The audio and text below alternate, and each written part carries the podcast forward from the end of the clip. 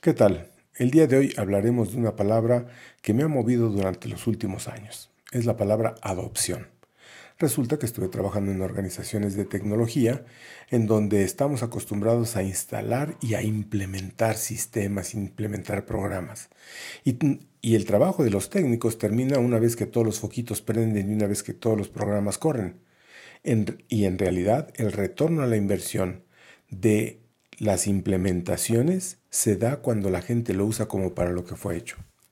Quiero hacerles ver aquí lo siguiente, las adopciones no solamente son de aspectos o de sistemas tecnológicos, la adopción tiene que ver también con paradigmas, tiene que ver con costumbres, tiene que ver con usos, tiene que ver con una serie de situaciones que vivimos en el día a día.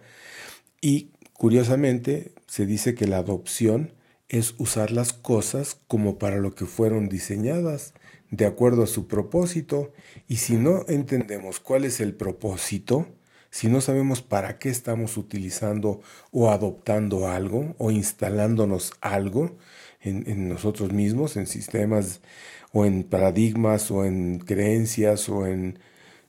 definitivamente va a ser complicado entonces nos dedicamos a implementar, implementar, implementar y nunca estamos obteniendo el provecho para lo que fueron diseñadas las cosas.